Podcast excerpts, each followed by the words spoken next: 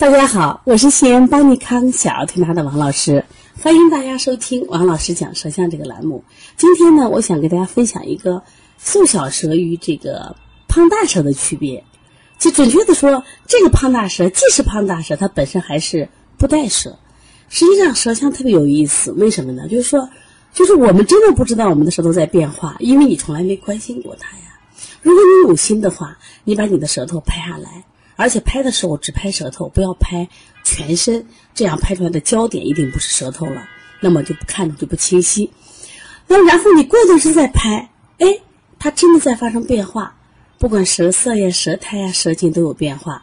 那么有的是有好变坏，有的是有坏变好。为什么？这是你体质在变化。那什么是好舌头呢？一般是下大上小，舌根部分大，上面小。啊，然后舌面平滑，就是无高凸、无凹陷、无瘀点，是不是啊？然后舌苔是粉红舌薄白苔，这是一个标准舌头。但是这样的舌头有没有？有，但是我们也有一些特殊的舌型。那今天我给大家分享的两个就是特殊舌型。那第一个呢，左边这个就是胖大舌，肩部带舌。它所谓胖大，你一看啊，伸舌满口，又大又圆，这就叫胖大舌。而且它苔是逆苔。体内一定是有湿气的，而且这个人呢就气不足，他运化不了嘛，所以他拘在什么呀？中上焦，他的下焦你看就一点点，马上就要掉了一样。其实那是舌根部分，代表我们的肾脏肾气一足要足的嘛。我们常说肾为先天之本，肾主藏精，说肾气足的人不累，肾气足的人反应快，肾气足的人聪明，肾气足的人长得结实，那么。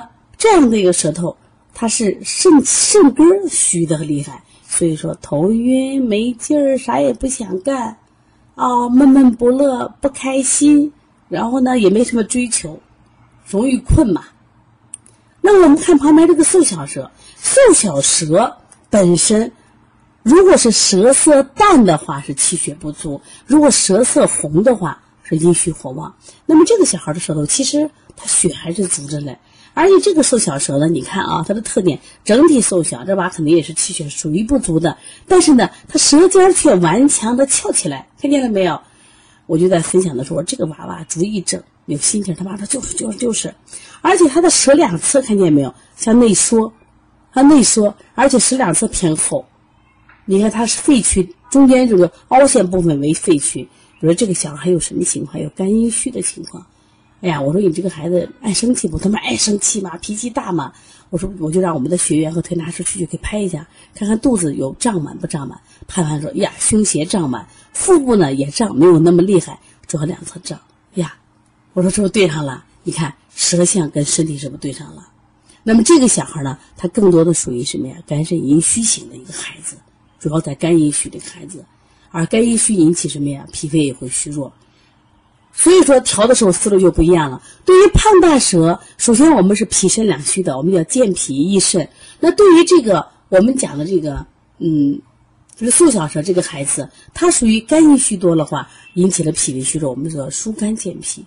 所以不同的舌型给我们确定了不同的调理思路。舌象呢，给到我们的辩证，我觉得最大的好是它特别直观，而且它真的很真实的能反映到舌象的每天变化。那么对于舌形的看法，看长久，就是他三五天老是这种舌形，因为小孩在伸舌的时候，有时候他不太会伸，他可能会变形。那我们往往看的话，看他常态。但是舌色和舌苔真的是他每天都有变化，能给我们一个指导。